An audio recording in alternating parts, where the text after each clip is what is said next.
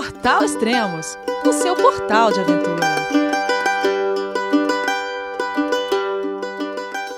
Bom dia, boa tarde, boa noite. Bem-vindo a Extremos, o seu podcast de aventura. Hoje estamos lançando uma nova série de podcast e novamente com o nosso colunista Guilherme Cavalari, figurinha carimbada aqui no Extremos. Acho que você já deve se lembrar dele. Procure na playlist do Extremos por Transpatagônia ou Cape Rush Trail. Agora o Guilherme está lançando uma nova expedição e, pasmem, não estará sozinho. E claro, você poderá acompanhar tudo aqui pelo Extremos. Olá, Guilherme. Olá, Adriana Braga. Tudo bem com vocês? Yeah. Onde vocês estão? Na fazenda, onde a gente mora, em Gonçalves. Ah, legal. Vocês estão no Refúgio Calapalo, né? Refúgio Calapalo. Ah, legal. E aí, Guilherme, tudo bem? Tudo bem, a Adriana não deixa falar, né? Acho que esse vai ser o tempo, maior tempo que você vai ficar sem falar, né? É, na vida. na vida. Esses cinco segundos de abertura. Que história é essa de falar que eu sou arroz de festa? Oh, mas é verdade. Começamos com o podcast praticamente com você, com a Transpatagônia, faz um pouco de tempo, né? Semana passada, imagina. O que, que, é? Me recorda aí, 2013? 2013. A, a Transpatagônia começou em outubro de 2012. 2012, olha é, lá. Outubro de 2012. Terminou em março de 2013. Uhum. Então a gente começou, acho que antes da viagem, em setembro, né? Isso. De 2012. É ontem. Quase ontem. E, então fala um pouco da Transpatagônia. O que, que rendeu a Transpatagônia? Que, ah, foi, que foi de bicicleta, né? Transpatagônia rendeu um parto, né? Uhum. É, a expedição de seis meses que eu fiz sozinho por toda a Patagônia e Terra do Fogo rendeu o livro Transpatagônia Pumas Não Comem Ciclistas, é, que está em circulação, disponível é, nas livrarias, etc. E rendeu o filme documentário Transpatagônia, que está hoje disponível no Netflix, está disponível no Canal Brasil e no Google Play. E ganhou dois é, prêmios internacionais em festivais de, de cinema. E aí agora, para para exorcizar né, essa, essa, fase de Patagônia, eu, eu comecei um novo ciclo de, de expedição e pesquisa para produzir um novo livro e um novo filme, que é o projeto Highlands. Ah, legal. E no Transpatagônia, a Adriana também esteve, fez um trecho com você, né? Fez, ela me encontrou em Ushuaia e a gente fez, é, a gente atravessou a ilha Navarino, na, na, na, na, Terra do Fogo chilena, em trekking selvagem, exploratório, independente, autossuficiente, juntos. E uhum. isso está no livro, está no filme. Legal. Adriana, e como foi a experiência? É um dos trekkings que eu mais gosto, de uhum. fazer, mais gostei. A Ilha Navarino, para mim, mora no coração. Adoro. É, é. Muito, foi muito selvagem, especialmente esse trekking da Baía Windhoek, mas muito desconfortável, de úmido, uhum. mas foi muito legal, porque foi bem exploratório mesmo. Então tem um, um tempero de aventura maior nesse trekking. Sabe o, aquela história do quanto pior, melhor? Uhum. A gente é, é meio isso. Você chamou ela pro trecho pior. É, é mais ou menos isso. é, legal. Ah, e depois disso veio a Cape West Trail, é isso? Isso, então, em outubro e novembro do ano passado, 2015, eu fiz sozinho 450 quilômetros de trekking é, semi-selvagem, né, porque a, Escócia na Europa não, não, é que nem a Patagônia, né, não, não, não tem trechos é, enormes, é, é, totalmente despovoados e, e selvagens. Mas é, foi um trekking é, exigente que eu fiz em 21 dias, é, 450 quilômetros, sozinho, não encontrei ninguém na trilha nesse tempo todo, foi impressionante. E a ideia do, do projeto Highlands era, era fazer esse trekking do, do, do Cape Wrath. Cape Wrath é o último, é, é o ponto extremo do noroeste da, da, da, da Grã-Bretanha, né? É, o norte da Grã-Bretanha é a Escócia, então é a extremidade noroeste da Escócia, nas Highlands. Então, a ideia era fazer esse trekking, voltar e dessa experiência produzir um livro e um filme. Uhum. Mas eu descobri tanta coisa é, nas, nas Highlands que eu vi que não, não bastava. Eu tinha que voltar tinha que continuar a pesquisa, continuar a exploração para conseguir ter um material mais rico, mais profundo, mais, mais vertical, não tão superficial, como, como eu consegui é, fazer com o Transpatagônia. Então agora a gente vai voltar para as Highlands, né, seis meses depois de eu ter, de eu ter feito a Cape Wrath Trail. É, volto agora de mountain bike, tandem, uma bike dupla, com a Adriana. Uhum. Então, é exatamente isso a minha próxima pergunta. Vejo que você gosta muito de expedições solo. Quase, quase sempre suas expedições é solitárias, só você. Como surgiu a ideia de uma expedição acompanhada desde o início? E por que tandem? Explique e também explica o que é tandem. Então, tandem é uma palavra da, da, língua inglesa que significa um atrás do outro. Uhum. Tipo fila indiana. Uhum. É o sinônimo de tipo fila indiana é tandem. Então, uma bike tandem é uma bike com um atrás do outro. Pode ser uma tandem de dois, uma tandem de três, uma tandem e assim, e assim por diante. O mais comum é uma tandem de dois lugares. É, eu, eu, eu, já tive tandem por mais de 10 anos. A primeira tandem que eu tive foi, eu comprei em 97 um ano, menos de um ano depois de ter conhecido a Adri, e, e a gente logo começou a morar juntos, né? De, é, a gente se conheceu e começou a morar juntos. E, e, aí eu comprei uma Thunder pensando em pedalar com ela, lá nos idos de 97. Uhum. E não deu muito certo não, porque na época eu era atleta competitivo de mountain bike, eu estava numa pegada de treinar forte, pedalar forte, etc. E a Adri não, nunca tinha pedalado, e não, e não foi compatível. Uhum eu acabei pedalando muito com parceiros, competi bastante, fiz uma porção de corridas de mountain bike. Fui eu, inclusive, que introduzi a categoria mountain bike tandem no calendário de competição do Brasil. Só tinha a minha bike no começo, depois começaram a surgir outras. E aí, até 2002, 2000, mais ou menos 2002, eu competi com bastante regularidade. E aí abandonei e comecei a fazer outras coisas. É, umas viagens, umas expedições, até vender essa primeira bike. Uhum. Mas ficou aquele gostinho de, puxa, eu comprei a bike para andar com a, com a minha esposa e não rolou, uhum. por incompatibilidade naquele momento de vida. E agora a gente está num outro momento de vida, né? De, de fazer mais coisas juntos. A gente mora numa fazenda na Serra da Mantiqueira, em Gonçalves, no Refúgio Calapalo. Trabalha juntos, recebendo os grupos para os cursos, para os treinamentos, né, etc. É, e a gente está os dois é, com mais de 50 anos, então é, a gente está com uma pegada um pouco mais é, é, contemplativa é, do, que, do que competitiva. embora não tenha muita moleza para o nosso lado aqui, né? A gente uhum. gosta de, de, quanto pior, melhor. E me diz, qual a maior vantagem da Tandy? É certeza que um não vai se perder do outro? Eu tinha que fazer essa piada. É.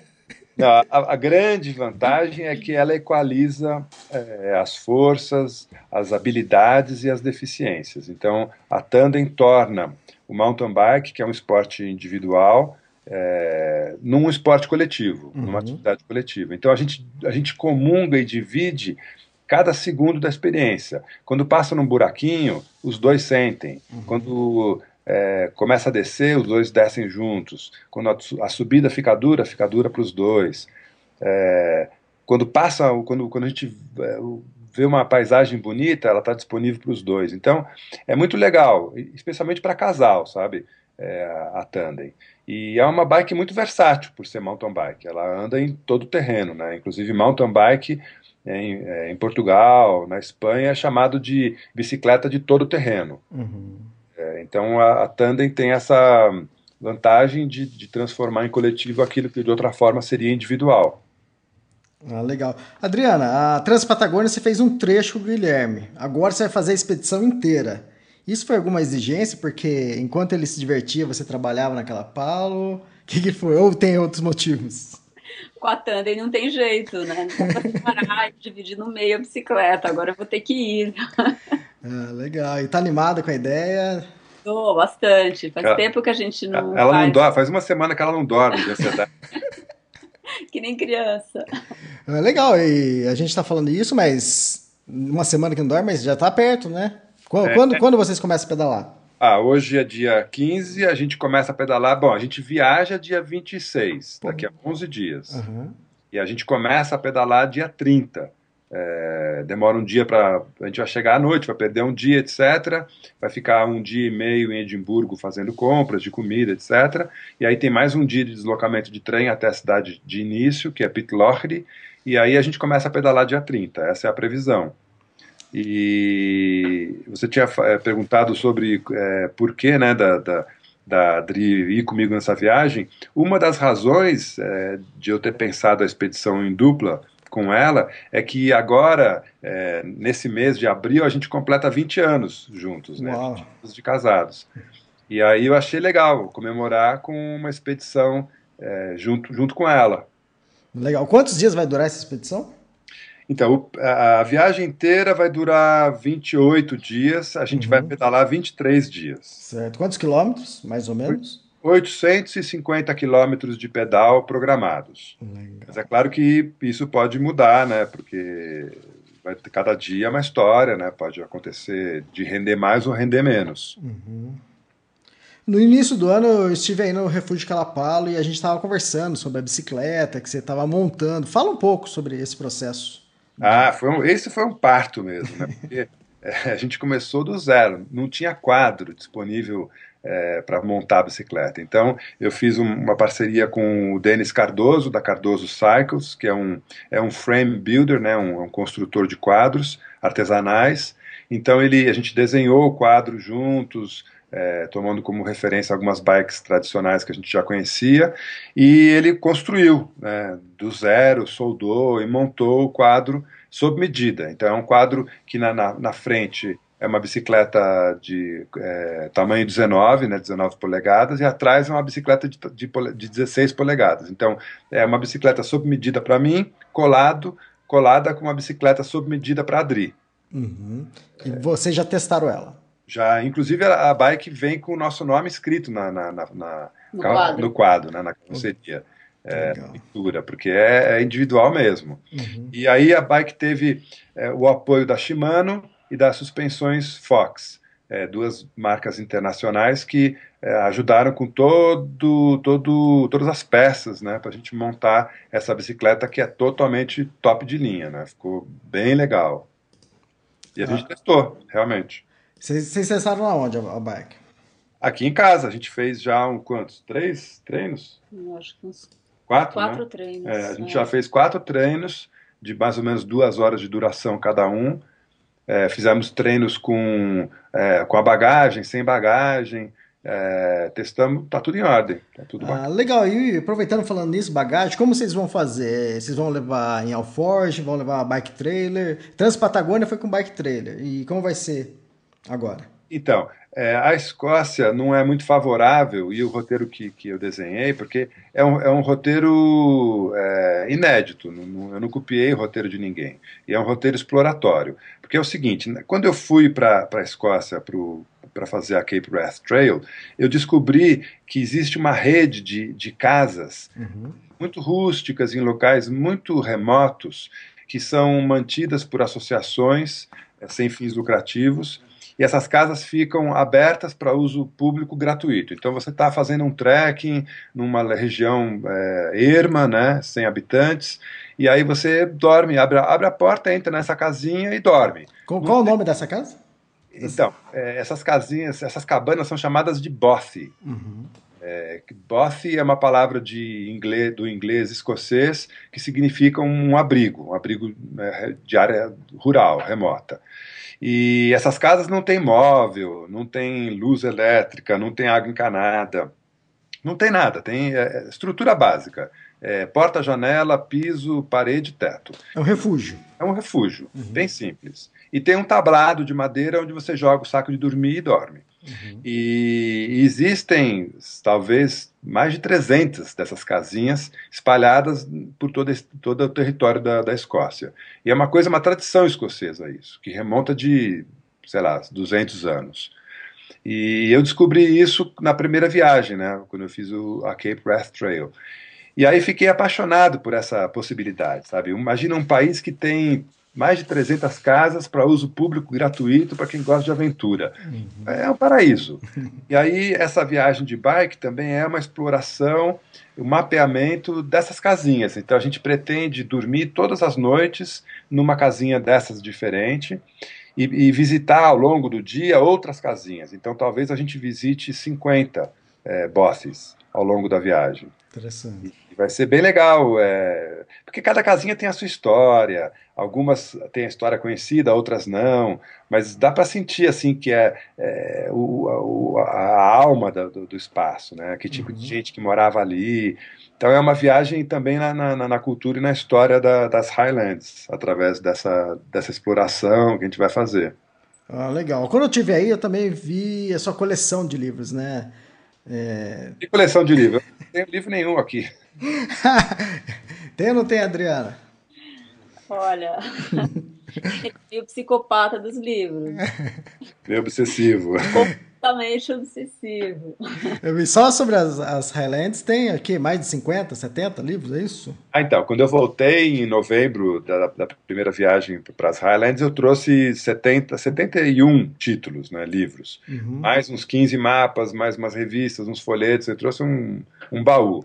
Oh, e como isso te ajuda com as expedições? Com essa, com essa expedição? Ou então, com a, a outra? Então, como, como aconteceu na Transpatagônia. Quem, quem leu o livro Transpatagônia Pumas Não Comem Sabe do que eu estou falando. Né? Quem viu o filme, só viu o filme não vai entender. Uhum. Mas no livro, é, eu não conto só a minha viagem em cima da bicicleta ao longo da Patagônia. Eu conto a história da Patagônia, através da literatura de viagem, através dos viajantes escritores que passaram por lá antes de mim.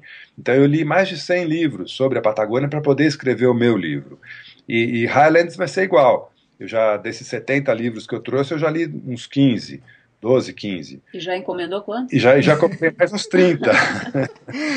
a mala vai vir cheia de novo. E aí, então, para eu conseguir é, mergulhar na, na, alma do lugar, eu tenho que estudar, né? E a, eu gosto de estudar através da literatura que é um, um estudo mais lento, né, mais, mais profundo, mais vertical.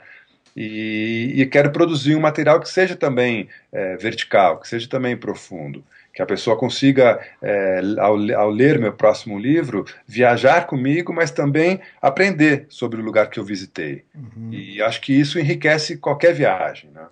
É, exatamente, como você, você disse, né? para quem leu Transpatagônia, Transpatagônia não, é, é Pumas não como ciclista vê isso claramente. Né? É, e, que, e que assim, o filme é super legal. Uhum. adoro o filme né, que, que eu fiz com o Cauê Steinberg. Mas o filme, é, ele não tem essa, essa pesquisa histórica e literária. Uhum. E eu sinto falta disso. É, eu sinto falta dessa, dessa profundidade, né, dessa, desse mergulho. Uhum. E fala pra mim, como você escolheu o roteiro? Porque eu olhando aqui, o pessoal que estiver acompanhando pela cobertura online dos extremos, acho que até a capa do, desse primeiro podcast vai ter o mapa da trilha, né?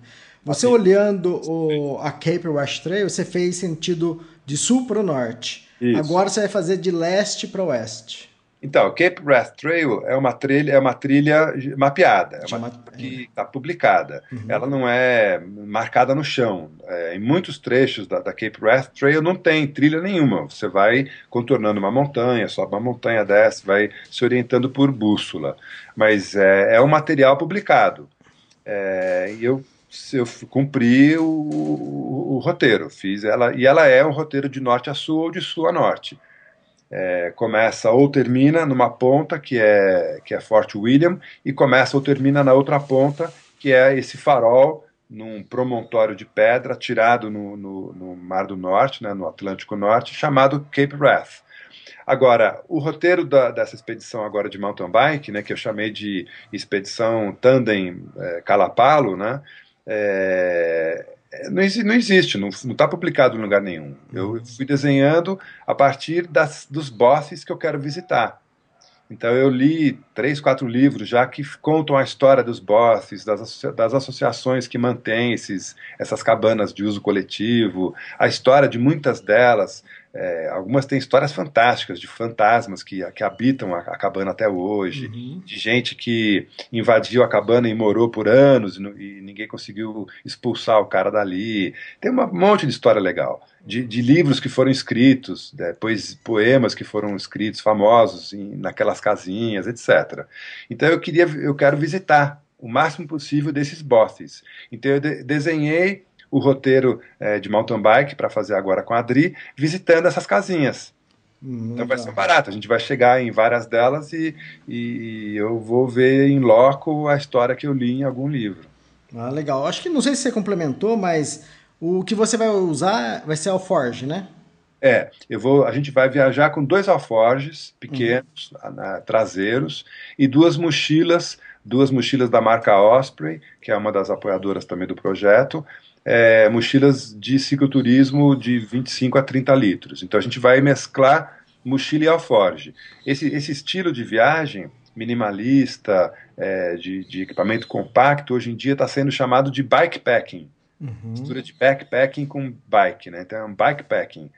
É, viajar com o mínimo possível de equipamento, o mínimo possível de volume e peso, é, e, e, ganhar versatilidade e, e velocidade. Ah, legal. E fala um pouco da logística. Como você transportar a bike para lá, todo o equipamento? Então, é, as companhias aéreas, elas às vezes têm restrição, às vezes não tem, é, para levar a bicicleta. A Tandem, ela é um, é um pepino maior, porque é uma bicicleta, é uma, são duas bicicletas em uma, né? Então a nossa Tandem está com dois metros e pouquinho, sem as rodas. É, é um trambolho. Uhum. Então, provavelmente a gente vai ter que pagar excesso de, de, de volume é, para para a companhia aérea. Mas eu vou desmontar a bike, vou tirar as rodas, vou, vou desconectar os, os dois guidões, guidões ou guidões? Acho que é guidões. Uhum. É, vou, vou, te, vou desengatar o câmbio traseiro, que senão ele quebra. Tem uma porção de coisinhas que tem que fazer para viajar, inclusive esse, esse passo a passo de como viajar com uma bicicleta no avião está publicado até num dos meus livros, que é o Manual de Mountain Bike e Cicloturismo. E aí a gente vai, eu vou embalar ela em cobertores, com, com fitas e cordas, etc. É, e vou despachar como bagagem não acompanhada. Uhum. É, os dois alforjes vão dentro de uma bolsa de transporte, é, que eu despacho também, e a, e a, gente viaja com as duas mochilinhas de bagagem de mão. Então, é, não é muita coisa que a gente tem que levar, embora a gente, a gente viaje autossuficiente. A gente vai levar, a, a, apesar da gente, a gente ter intenção de dormir toda noite num bosse diferente, a gente está levando barraca, é, porque pode chegar num bosse e ele está lotado. Ele é uma uhum. casa pública, né? ou pode chegar num boss e ele está danificado, né? Bateu uma ventania, arrancou o telhado. Então tem que ter uma barraca como como step. E a gente vai levar toda a tralha de acampamento, né? Cozinha completa, é, fogareiro, combustível. E a cada quatro, cinco dias a gente vai passar por uma cidadezinha ou uma vila. E a gente já sabe que ali tem um mercadinho, não sei o quê, e a gente se abastece de comida para a próxima etapa. Por isso que eu não vou levar o bike trailer, porque a gente não precisa levar muita coisa, sabe? Entendi. Cabe tudo nesse, nesse conjunto de alforges e mochilas. e mochilas. Ah, legal. E faz uma pergunta para mim. Por que hoje em dia é tão difícil explorar? Por que, que é difícil explorar? É. Porque eu acho que está tudo muito mastigado, né? Você, as pessoas são estão muito viciadas em, em aplicativos de celular e sites internet. Então, é, aplicativos como o, o Strava, como o Run, Static, é, o cara vai, faz uma trilha e, e, então ele de repente fez um mapeamento e aquilo vai para o domínio público e o cara, o cara basta seguir os passos de alguém. Então eu acho que é, ao mesmo tempo que a internet hoje possibilita uma comunicação ágil, uma pesquisa ágil, ela vai tornando as pessoas é, mais seguidoras do que líderes, né? É, isso me incomoda muito. Eu não gosto de seguir o passo de ninguém. Eu gosto de, de, de desenhar meu próprio roteiro. É, a Cape Wrath Trail foi uma, uma exceção. É, eu não me lembro, eu não me lembro de, de, eu tenho poucos exemplos de roteiros que eu fiz seguindo o mapeamento de alguém, né? É, é muito cômodo, é muito fácil. Uhum. E eu não, eu não estou atrás do que é cômodo, do que é fácil. Eu acho que o que, o, o que a aventura tem de melhor para passar para a gente é justamente é, você entender os teus limites, você expandir teus horizontes, e você não consegue expandir nada se você segue os passos de outra pessoa, né? Então tem que ser um pouco explorador. Mas não está fácil, como você mesmo colocou. Está tudo muito mastigado hoje em dia. Uhum. E outro, todo mundo faz o, o que está na moda, né? O que todo mundo está fazendo, o roteiro é, da moda. Então... É. Tipo subir, escalar o Monte Everest, né? é a montanha mais alta do mundo, mas não é a mais bonita, não é a mais difícil. Uhum. E aí vai, vai, vai fazendo fila, né, para escalar o Monte Everest para botar ticar, né? Eu também eu também escalei. Uhum. Tem muita montanha aí que, que não tem é, registro de nin, ninguém ter escalado. Exatamente. Mas também não tem fila de gente querendo ser o primeiro, né? Então eu acho que isso é um sinônimo do, dos tempos que a gente vive. Exatamente. É mais fácil você fazer o que todo mundo está fazendo, onde está todo mundo, né? Que já tem uma estrutura montada, do que é, é, é. você ir explorar uma montanha virgem, ou um roteiro virgem, uma, uma trilha é, virgem. É a brincadeira, é a brincadeira do cachorro de trenó, você sabe? O, o, o cachorro, os trenó, no trenó os cachorros ficam todos enfileirados. Então, uhum. com exceção do primeiro, quem está atrás é, tá, tá no time, mas a vista é horrível, né? Mais ou menos isso. E, então, quando começa? Vocês viajam dia 26, é isso? Dia 26 de abril a gente sai do Brasil e a gente volta para o Brasil dia 24 de maio. Legal. E a gente vai conseguir gravar podcast do meio da, da viagem, do meio da trilha? Vai sim, porque é, um dos apoiadores da, dessa viagem, do projeto, é a Spot, uhum. e que é uma empresa multinacional de tecnologia via satélite. Então eu estou levando para essa viagem um, o Spotphone, que é um telefone satelital, então eu posso ligar para você e, e, gravar podcast de qualquer lugar da trilha. E eu estou levando também o, o Spot Gen 3, que é um rastreador pessoal e esse aparelho vai ficar ligado 24 horas por dia. Então, eu, eu, o Extremos vai divulgar é, a página né, na internet que, é, que, a pessoa pode acompanhar passo a passo, dia a dia, minuto a minuto, todo o nosso deslocamento nas Highlands. E esse aparelho também é um, um, um, aparelho de resgate, né? ele tem um botão de emergência que se eu aperto, é, a polícia, a guarda costeira, é, os amigos, você, o Elias, todo mundo vai receber um sinal de SOS e, e, o resgate é acionado automaticamente. Então, também é um aparelho de segurança. É, parece bobeira, mas recentemente eu vi um dado da, da Spot que eles já re realizaram mais de 2 mil salvamentos. 2 mil resgates. Então. Ah, eu acho que, acho que agora está em mais de 4 mil. Acho é. que, não, acho que está 2.200, alguma coisa assim. Eu vi faz, faz pouco tempo. Mas e... assim, é, é, fenomenal, né? Exatamente, né? A gente que está no, no campo, né? É fenomenal. Eles têm o, o slogan deles é, é, como é que é? Live to tell about it. É, sobreviva para contar depois. sobreviva para contar depois. É isso. Exatamente. Vai se aventurar, mas se der algum problema, tem. É, é claro que não pode, não pode eu, isso eu, eu, converso muito, inclusive, com o pessoal da, da, da própria Spot. É, a gente não pode ir para a trilha simplesmente achando que apertou o botão, resolveu o problema. Uhum. A gente tem que, é, primeiro, se preparar para isso, é, fisicamente, psicologicamente, com tecnologia adequada, a gente tem que ter muito conhecimento prévio, saber para onde está indo, tem que ter um plano pessoal de resgate. Se as coisas darem errado, você tem que ser autossuficiente para sair da trilha. O, um sistema de resgate ele é o último recurso. É aquela história de é, eu aperto esse botão porque eu não consigo dar mais nenhum passo. Uhum. Porque tem histórico de neguinho que apertou o botão de emergência para pedir água.